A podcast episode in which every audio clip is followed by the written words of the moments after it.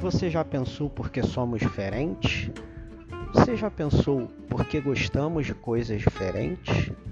Por que gostamos de filmes, livros, obras de arte ou músicas diferentes? Qual a importância que a arte tem na nossa vida? E quando erramos, precisamos pedir desculpas? Por quê?